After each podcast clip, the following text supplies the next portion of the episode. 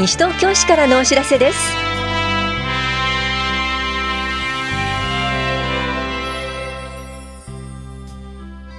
今日は防犯団体説明会登録と補助金交付。工業統計調査などについてお知らせします。インタビュールームお話は西東京市地域子育て支援センター八木沢の宮沢めぐみさんと地域子育て支援センター中町の松浦ゆかりさん。テーマは妊婦さんママ体験してみませんか？赤ちゃんの集いです。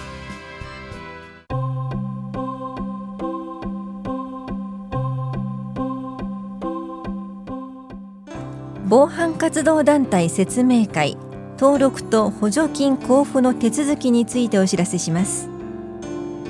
西東京市で防犯活動を行う団体やこれから防犯活動を始める団体を対象に団体登録と防犯資金財の購入経費などの補助金交付手続きの説明会を開催します。田無警察署員による防犯講話もあります。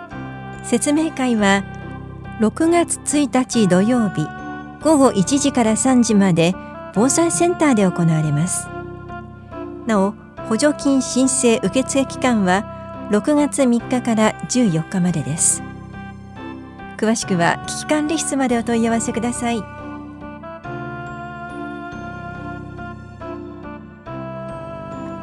工業統計調査にご協力ください。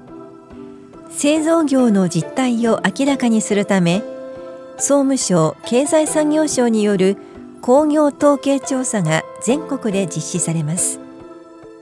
調査結果は国や地方公共団体の行政施策などの重要な基礎資料となります。5月中旬から製造業を営むすべての事業所に調査員が訪問していますので調査へのご協力をお願いします。調査内容は従業員数製造品の出荷額原材料使用額などです。提出いただいた調査票は統計法に基づき調査内容の秘密は厳守され統計の目的以外に使用することはありません。お問い合わせは西東京市総務法規課までどうぞ。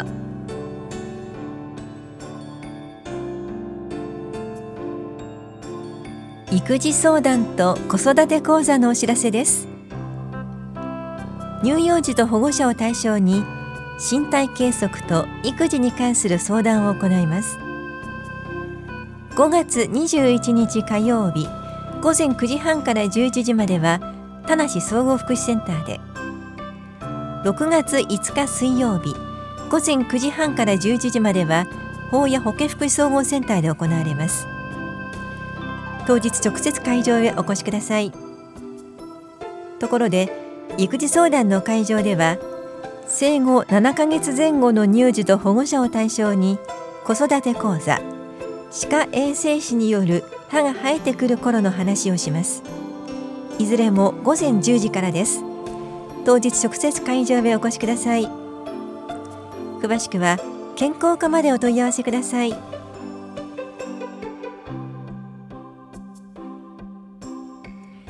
二酸化窒素簡易測定の体験講座参加者募集のお知らせです。大気中の二酸化窒素の測定を体験しながら大気汚染問題について学習します。測定に使用するカプセルも作ります。この講座は5月24日金曜日午前9時半からエコプラザ西東京で行われます。当日直接会場へお越しください。環境保全課からのお知らせでした。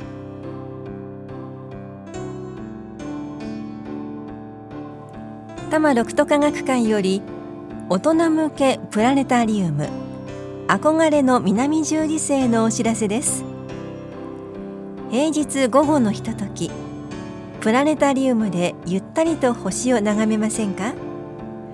この日はおよそ45分間の特別限定プログラムで憧れの南十字星を求め南半球へ旅に出ましょう。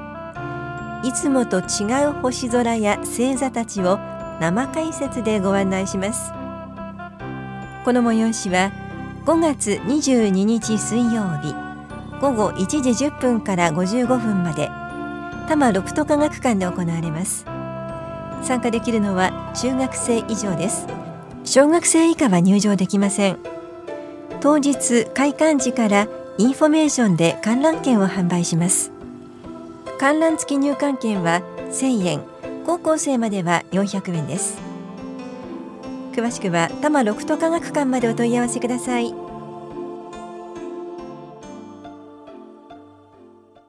インタビュールーム。お話は地域子育て支援センター八木沢宮沢めぐみさん。地域子育て支援センター中町松浦ゆかりさん。テーマは妊婦さんママ体験してみませんか？赤ちゃんの集い。担当は近藤直子です。さてまず宮沢さんにお話を伺っていきます。地域子育て支援センターとはどういう場所なんでしょうか？西東京市内5カ所の公立保育園の中に地域子育て支援センターを開設しています。センター住吉、センター東、センター中町、センター八木沢、センター欅の5カ所です。それぞれのセンターに子育て広場があり、保育園の中にありますので園庭開放も行っています。対象は妊婦さんとご家族、そして0ヶ月から就学前までのお子さんと保護者の方です。利用時間は月曜日から金曜日で祝日と年末年始は除きます。午前9時30分から午後4時30分になりますのでどうぞいらしてください。そしてさらにお伺いしていきたいのが、その中で赤ちゃんの集い、これはどういったものでしょうか？各センターで同じくらいの月齢のお子さんを持つ保護者の方の集いを開催しています。それぞれのセンターには専任の保育士がおり、赤ちゃんの集いも担当しています。8ヶ月頃までのお子さんの集いでは、妊婦さんの参加もお待ちしています。ぜひ先輩ママとお話をしたり実際に赤ちゃんに触れる機会もあるかもしれませんのでお子さんがいる生活をイメージしていただけたらと思います。それではこの赤ちゃんの集いどこで参加できるんでしょうか？会場は5カ所の地域子育て支援センター。そして児童館や公民館等市内の14カ所の場所で行っておりますので、ぜひあのお住まいからね、お近くの場所へ遊びにいらしていただけたらなと思います。あのどの赤ちゃんの集いも予約は必要ありませんので、会場に直接いらしてください。お子さんを遊ばせながら、お互いのお子さんの成長の様子や子育ての悩みなどを話したり、保護者の方同士が交流できるようきっかけづくりの場となっています。内容は皆さんがお知り合いになれるよう簡単な自己紹介をしたり、わらべ歌やふれあい遊び、絵本の読み聞かせも行っています。お子さんの身長や体重も測定できますので、ぜひね、いらしてください。専任の保育士の他に、保育園には栄養士、看護師がいますので、子育て中の心配なことや困ったことを相談することもできます。はい、それはママさんにとっては非常に心強いですよね。それでは続いて松浦さんに伺っていきます。赤ちゃんの集い、これまで参加された方々の様子を見ていかがですか？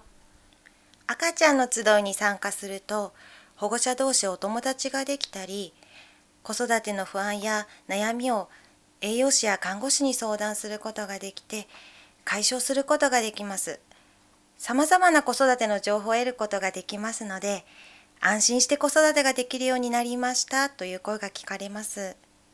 そして妊婦さんは出産経験のある先輩ママから出産や子育ての話、役に立ったグッズの情報、いろいろなことを知ることができて心の準備ができましたという声が聞かれます。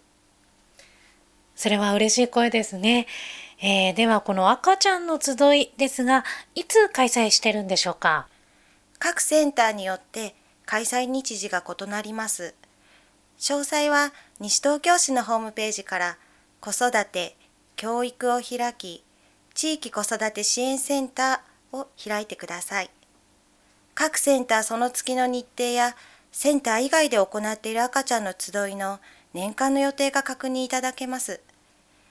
また各センターへお気軽にお電話でお問い合わせいただいても構いません。各センター、棚視聴者や法や保健福祉総合センターなどにカレンダーが置いてありますのでご覧ください。ありがとうございます。それでは最後になります。ラジオをお聞きのお子さんがいらっしゃるご家族、そしてこれからお子さんが生まれるというご家族にメッセージをお願いします。私たち地域子育て支援センターの職員は、お子さんの成長を温かく見守りながら、保護者の方が安心して子育てができるように願っています。これから出産される妊婦さんはもちろん、まだセンターに行ったことがないよという子育て中の方もお気軽に地域子育て支援センターにいらしてください。お待ちしています。インタビュールーム。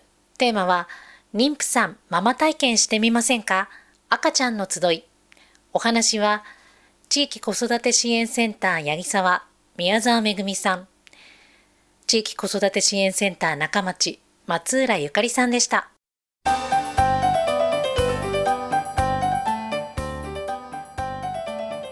伝統文化等継承事業を行う団体への補助金申請のお知らせです西東京市固有の伝統芸能民族芸能無形文化財伝統行事などを継承する市内の事業に対して経費の一部を助成します。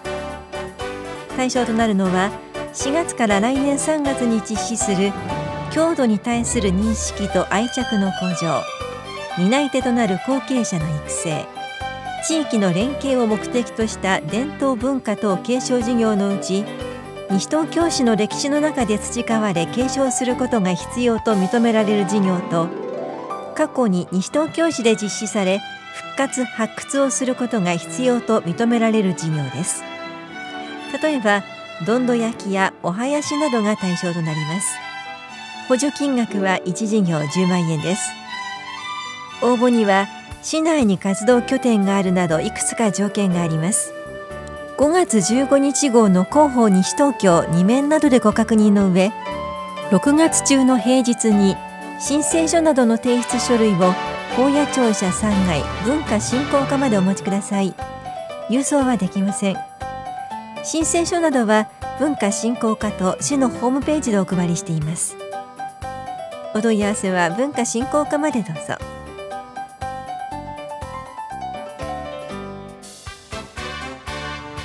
この番組では皆さんからのご意見をお待ちしています。FM 西東京西東京市からのお知らせ係までお寄せください。またお知らせについての詳しい内容は広報西東京や西東京市ウェブをご覧いただくか西東京市役所までお問い合わせください。電話番号は042-464-1311 042 464-1311番です。以上西東京市からのお知らせ亀井さゆりでした。